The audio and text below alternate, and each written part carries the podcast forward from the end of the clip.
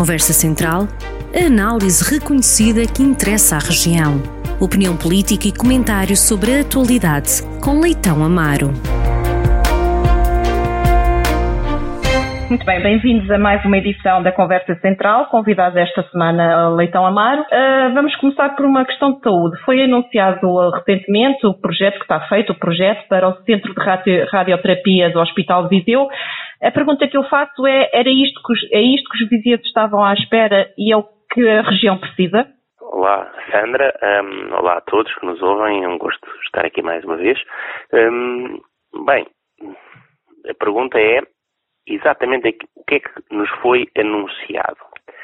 E, e nós temos que juntar quer o anúncio do, da administração do centro hospitalar, quer depois as respostas que a Ministra deu e as respostas que a Ministra da Saúde não deu, um, dias depois no, no Parlamento.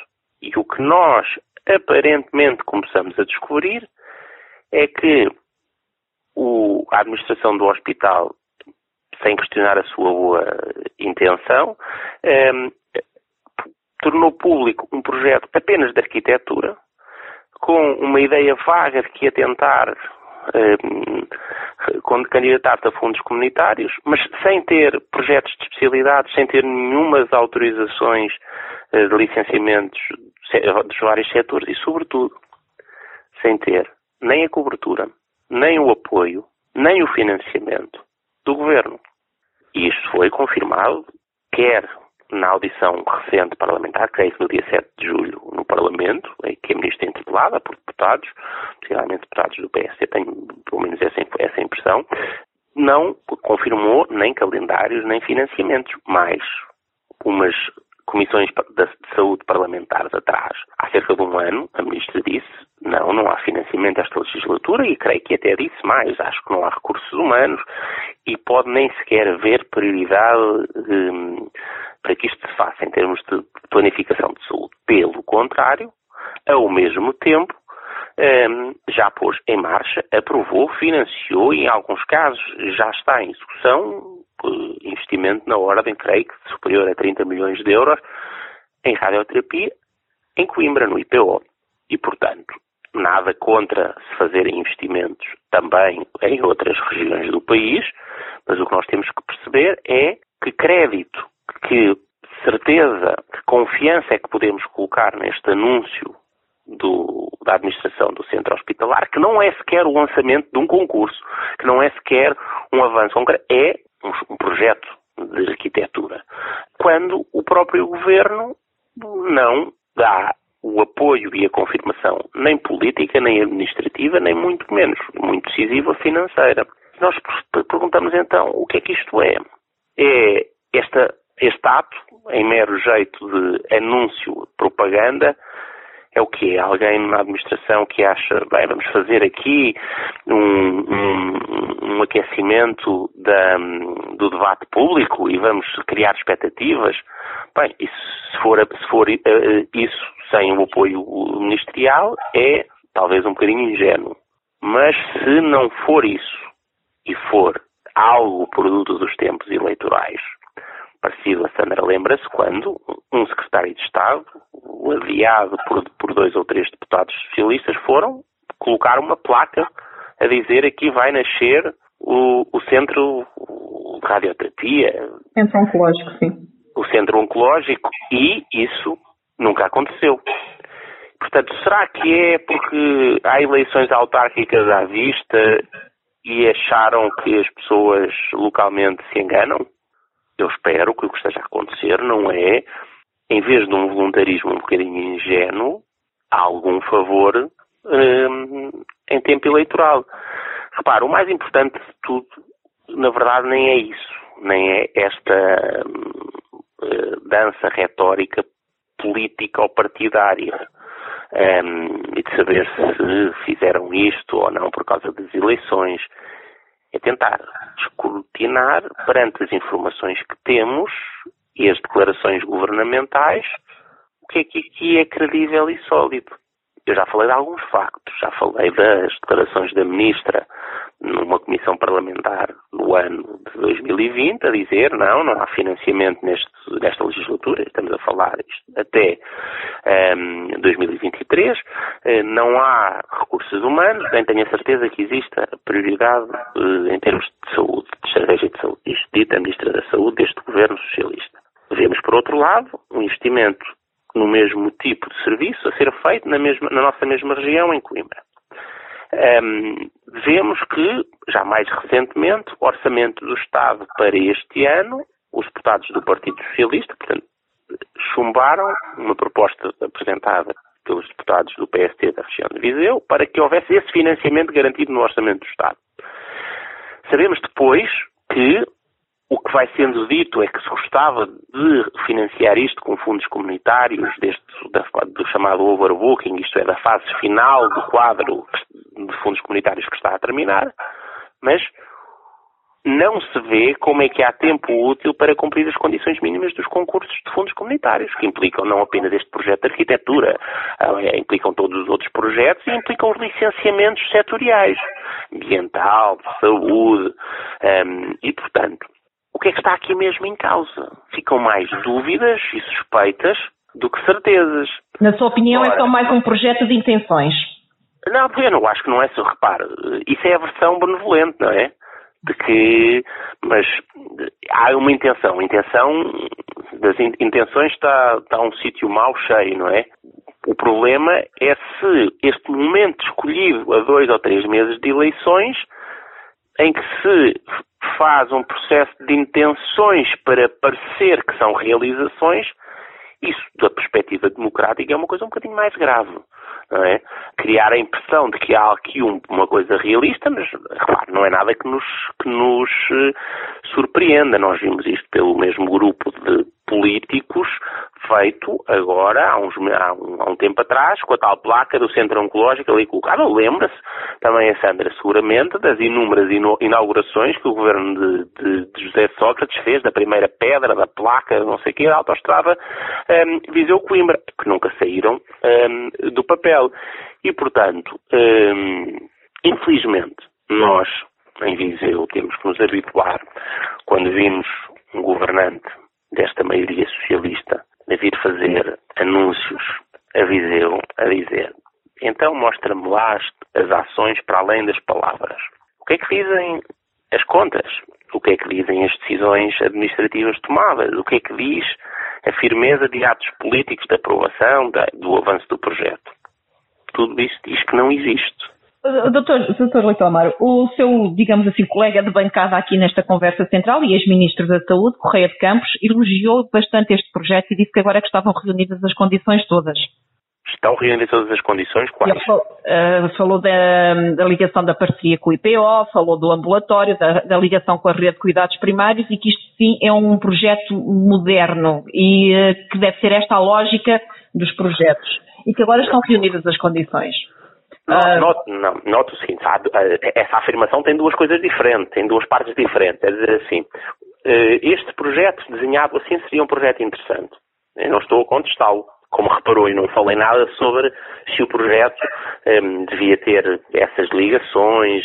A pergunta é se estão reunidas as condições para haver condições, não basta uma intenção. Eu gostava de fazer isso. Qualquer pessoa que nos ouve, em algum momento da sua vida, há de ter pensado: vou ou não vou um, a, a abraçar esta oportunidade profissional? Vou ou não vou comprar uma casa, ou construir alguma coisa, ou fazer uma remodelação na, na, na casa que tenho? Ou se é um empresário, vou ou não vou lançar neste investimento? É bom saber o, que, saber o que se quer. É bom ter uma ideia do que se gostava de ter. E é bom já agora que essa ideia seja boa. É melhor do que ser má, é evidente. Mas a pergunta que te faz é se tenho condições. E a pergunta, já agora, o Correia de Campos podia ter respondido é, então, mas e as condições financeiras? E as aprovações administrativas, ehm, de saúde, elas existem? O que é que ele respondeu sobre isso, Sandra?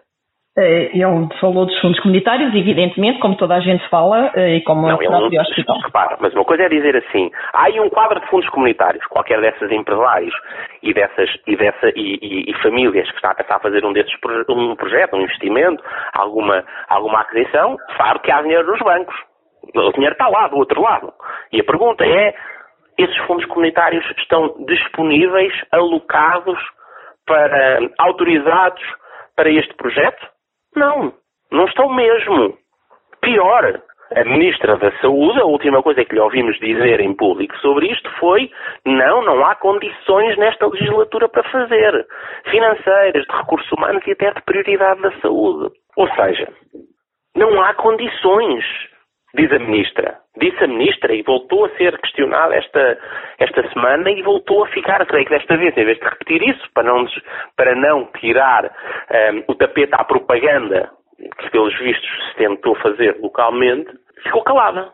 Ou seja, manteve as declarações dela anteriores no Parlamento. Eu, repare, eu, eu, Sandra, eu gostava muito que se tivesse dado sequência ao, ao, ao, ao estudo e à, e, à, e à, primeira aprovação uh, feita em 2015 antes deste, deste, governo entrar em funções, gostava que se tivesse dado sequência um, ehm, no, nos fundos comunitários, uh, mas repare, mesmo a urgência hospitalar, que ficou com a locação por essa altura, as obras na urgência, um, esteve quatro ou cinco anos à espera da aprovação de fundos da, com participação nacional, porque sabe isso, não é? Quer dizer, é preciso um projeto comunitário, tem uma parte que vem do, dos fundos comunitários, que nós, neste caso, ninguém pode dizer que existe porque não existe, não há nenhuma aprovação, não existe sequer concurso aberto, e mesmo que haja um concurso aberto a seguir ao verão, são precisas um conjunto de licenças e aprovações que não estão disponíveis. A única coisa que temos é um projeto arquitetónico uh, e um conceito uh, geral, mas depois há com participação nacional, há outra parte. É uma parte minoritária, 10, 15%, 20%, em função depois do, do concurso em particular. A Ministra disse-nos que não há dinheiro para isso. E não voltou a mudar de opinião. E, portanto, a resposta, volto a dizer, quer o Conselho de Administração garantiu a alguém que há essas condições à comunicação social, a informação que eu tenho de reuniões que eventualmente podem ter existido, ehm, é que, institucionais, é que nada disso foi garantido. E o Conselho de Administração diz, não, vamos tentar, vamos tentar, mas isso não é suficiente. Não é suficiente para nos dizer que há condições. A única coisa que nós temos hoje é uma boa intenção. Tiveram mais algum tempo, provavelmente pessoas muito bem intencionadas, não está nada em causa a vontade do, da administração do hospital que isto aconteça. Resta saber é se quem tem o poder político, o governo, a Ministra da Saúde, apoia. E não há nenhum sinal desse apoio. Político, financeiro, eh, administrativo, não existe. Voltando ainda aqui, à, continuando, aliás, aqui ainda na questão da, da saúde, eu aproveitava para questionar, foi, um, foi ontem uh, anunciado novas medidas por causa dos aumentos de casos de Covid-19 para medidas para as empresas, anunciadas pelo, pelo Ministro, uh, para as empresas e, uh, e outras que, for, que estão a ser tomadas de âmbito nacional, por exemplo, para a questão dos restaurantes e similares, com o certificado digital e, e os autotestes para entrar no interior destes estabelecimentos. Aquilo que foi anunciado ontem um, vai, não é questão de conter tanto a pandemia, mas vai ajudar aqui os pequenos empresários? O, eu, sobre eh, a parte da, da, do, da eficácia das medidas que vão sendo anunciadas, alteradas a cada semana, não sou seguramente tecnicamente competente e tenho um, um princípio na minha, na minha intervenção pública não pronunciar sobre coisas que não não sei então não lhe consigo dizer se, aquilo que anunciaram ontem, que mudaram face a semana passada ou há 15, há 15 dias atrás, isso é diferente do que anunciaram um mês antes e que é diferente do que anunciaram eh, um mês e meio antes e diferente de dois meses antes, eh, se isso vai conseguir conter o que parece ser uma, uma nova vaga eh, que está eh, a crescer de uma forma galopante. Eh, não apenas os números já saíram da, tal matriz de risco, já, saíram fora do quadro, já explodiram e rebentaram com a matriz e passaram o vermelho, como se cor pior existisse naquele, naquela matriz não existe, mas e já temos países, eh, do, outros países a dizer que, incluindo a União Europeia, que estão a ponderar uh, fechar as ligações, as ligações a Portugal. Portanto, não lhe consigo dizer, não lhe consigo dizer são eficazes, sei uma, uma coisa, é que na perspectiva de um pequeno empresário da restauração por exemplo, não consegue organizar a sua vida. Numa semana tem que fechar às três, noutra semana tem que estar fechado, noutra semana pode abrir até mais tarde, desde que tenha o, o, o teste um, ou certificado. Ou seja, se ninguém sabe com que planear, com que é que pode contar, os comportamentos não se podem ajustar com alguma regularidade. E as pessoas perdem a noção do que está certo e está errado. É mais ou menos isto. Imagine cada um de nós se de 15 em 15 dias, quando se estivesse a meter no carro, mudassem todas as regras da circulação, qual é que é a faixa onde se circula naquela estrada. Umas vezes é pela esquerda, outras vezes é pela direita, outras vezes pode-se andar a 120, outras vezes pode-se andar a 40, noutros uns dias só se pode andar de carro, noutros dias só se pode andar de moto. Como é que é a vida das pessoas? Sem saber com quem podem contar e com as regras a mudarem a toda a altura. E note, nós não estamos na fase, nos primeiros meses do, de, de, desta pandemia. Ainda o Presidente da República dizia ontem, creio, hoje, que isto já está a levar muito mais, mais tempo até do que, do, que estava, do, do, do que se esperava e, portanto, já houve muito tempo de aprendizagem para haver alguma previsibilidade. Uh, e, portanto, uh, acho que tratar assim os portugueses da comunidade e esperar com esta uh, permanente alteração de caminho que uh, as pessoas consigam incorporar quais é que são os comportamentos adequados e ajustar a sua vida, é sermos empresas, famílias, consumidores, produtores, é, é, é muito difícil. Portanto, já, já apetece dizer que tenham juízo e digam lá afinal o que é que para fazer. Muito bem, vamos continuar agora, não sei, eh, com os seus temas, que temas que gostaria de trazer aqui para cima da, da mesa? Eh, duas referências. A primeira sobre combustíveis, preço de combustíveis. Sabemos uh, que estamos a pagar preços de gás, óleo e gasolina dos mais altos que temos, memória. Valores incrivelmente elevados e, e, muita, muitos consumidores não sabem como é que esses preços, como é que se chega a esse preço. Há aqui uma, uma literacia, diríamos assim, uh, das as próprias pessoas perceberem como é que se chegam às vezes a preços tão elevados. as pessoas têm razões para, ter, para, para, poder ter dúvidas, mas não deixa de haver informação sobre isso. E eu vou sugerir a quem nos ouve que a próxima vez que for a uma bomba de gasolina peça mesmo o, a fatura, o recibo, e eh, olhe para, para, o recibo até ao fim e vai encontrar uma resposta. E eu vou-lhe dizer qual é que é parte dessa, grande parte dessa resposta, um, e que é uma escolha pública, e é uma escolha pública deste governo socialista que foi aumentar o imposto sobre, sobre os produtos petrolíferos, o famoso ISP. Um, mas, mas uh, e podemos, podemos então já aí. Nós estamos com preços historicamente elevados, que têm alguma semelhança com outro pico de, de, de, há, uns anos atrás, designadamente à volta de 2008, por exemplo. E uma comparação com essa altura mostra-nos que, se é verdade que nestes meses recentes, face ao último ano, o, o chamado preço do petróleo subiu face a um ano atrás. Claro, a pandemia pôs o país parado, os carros, caminhões, barcos deixaram de circular e nessa medida consumiu-se muito menos combustível. É evidente, e o preço das fábricas produziram menos e, portanto, o petróleo, todo o petróleo como matéria-prima que era foi menos consumido e se há menos procura, o preço cai. E, portanto, sim, a matéria-prima, o, o, que está na origem do, da, da, daquele produto combustível, teve um aumento face a um ano atrás mas não é um aumento face ao que tão significativo, sequer, sequer significativo face ao preço do petróleo. Aliás, é mais baixo do que já foi no, em, nos últimos 15 anos. Já temos várias vezes com preços de petróleo muito superiores. Onde é que está um fator de diferença muito grande?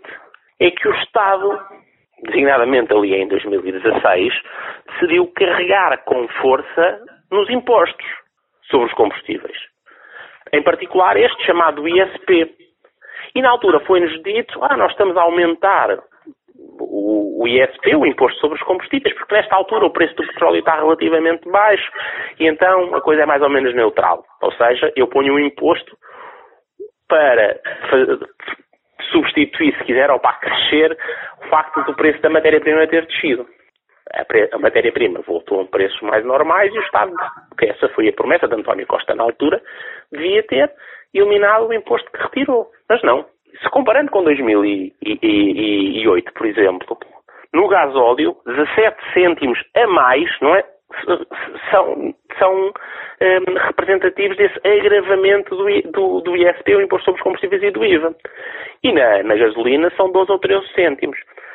E, portanto, quando as pessoas forem à bomba de gasolina e perceberem que aqui as pessoas estão a senti-lo, que os mesmos 30 euros, 50 euros, 60 para encher o depósito, um, agora já não chegam, uh, precisam de pôr um bocado mais, peçam a fatura e olhem para a parte final da fatura que tem lá o valor do imposto. E percebam, em IVA, designadamente, que é o que lá está. Mas depois há uma parte que está lá metida dentro, que é o ISP, um, ehm, que não conseguem perceber, e por isso eu trouxe aqui estes, estes valores. Há 17 cêntimos que, que podiam não estar a ser pagos se não tivesse havido ao longo destes anos o agravamento do ISP. Um, ehm, e no caso do gasóleo e na gasolina os tais 12 cêntimos. E, portanto, há uma escolha política.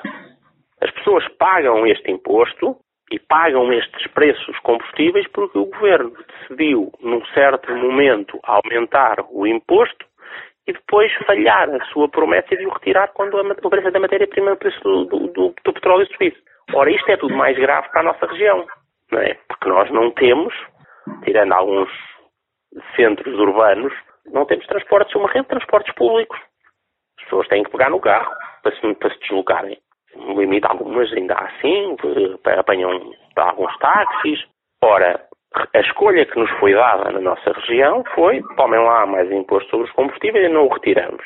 A escolha nas áreas metropolitanas de Lisboa e do Porto foi pegar num valor de vários milhões de euros e subsidiar os passos, os passos sociais para os transportes coletivos. Nós não temos, nós falámos disso na altura, que é tão injusto esta opção por um lado, quem se desloca no interior não tem outra alternativa que não seja aumentar, um, o, ter, ter, que pagar mais pelo gasóleo, porque o governo decidiu aumentar os impostos sobre o, sobre o gasóleo e a gasolina.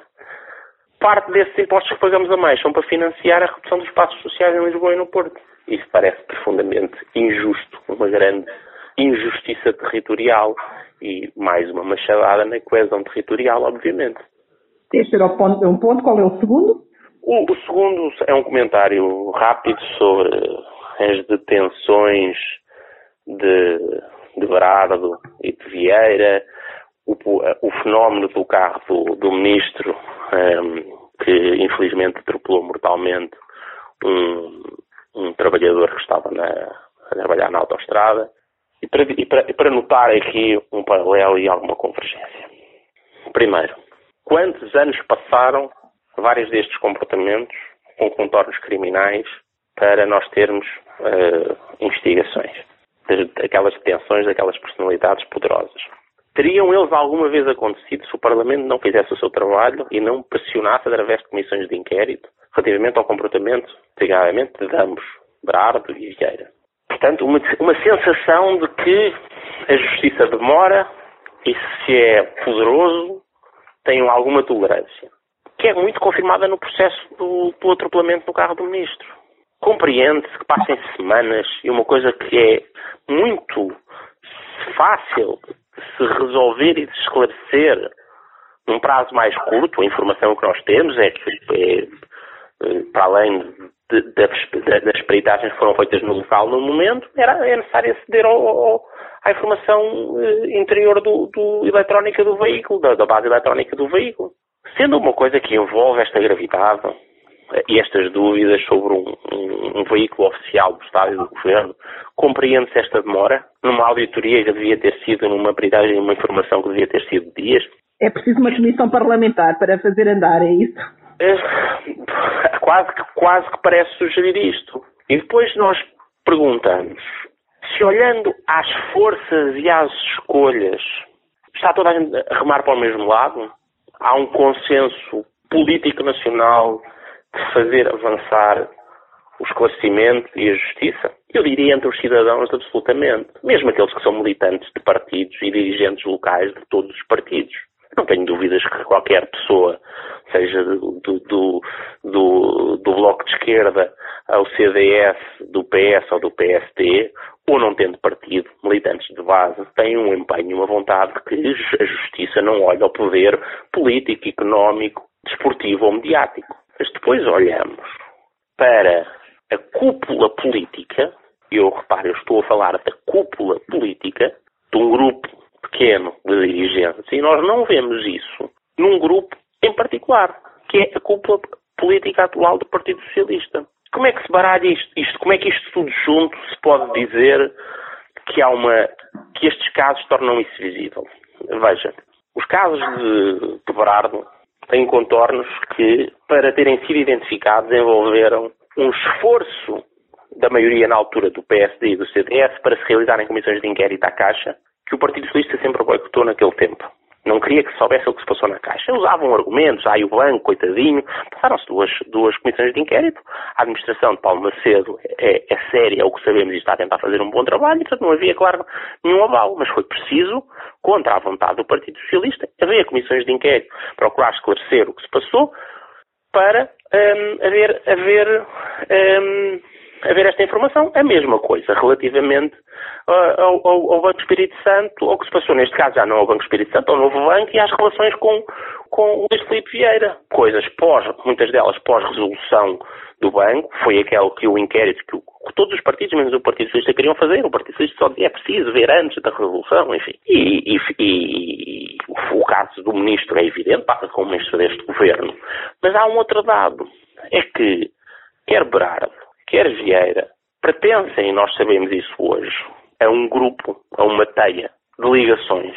Poder política, económica, eles próprios empresários, mas com as suas ligações a Ricardo Salgado, todos eles a José Sócrates, um líder partidário de uma maioria que até hoje continua sem pedir desculpa e reconhecer como é que falhou aquela cúpula. Isto não tem nada a ver com os militantes de base de nenhum dos partidos, muito menos do Partido Socialista. Tem a ver com aquela cúpula dirigente, atual, nacional, que sistematicamente, desde um, um atropelamento de um dos seus ministros, há comissões de inquérito, a não assunção da, da, da sua responsabilidade política por parte dos seus dirigentes e o seu líder de então, um, de quem António Costa era o número 2 já agora, mas o líder de então estava ligado a uma teia destas e não assumir essa responsabilidade. E, portanto, é evidente que todos os portugueses e os parlamentares têm que continuar a pôr pressão, porque se ficarmos e se deixarmos que os padrões de responsabilidade ou de irresponsabilidade e de impunidade que aquela cúpula socialista uh, vingassem, tudo isto continuaria a passar impune. Até porque, com esclarecimentos, hum, havendo esclarecimentos, não há lugar a falsas notícias. E nós cá estamos para esclarecer tudo todas as semanas. Obrigado uma vez mais pela sua presença. Voltamos a encontrar. Conversa Central, a análise reconhecida que interessa à região. Conversa Central, na rádio a cada sexta-feira, com repetição ao fim de semana.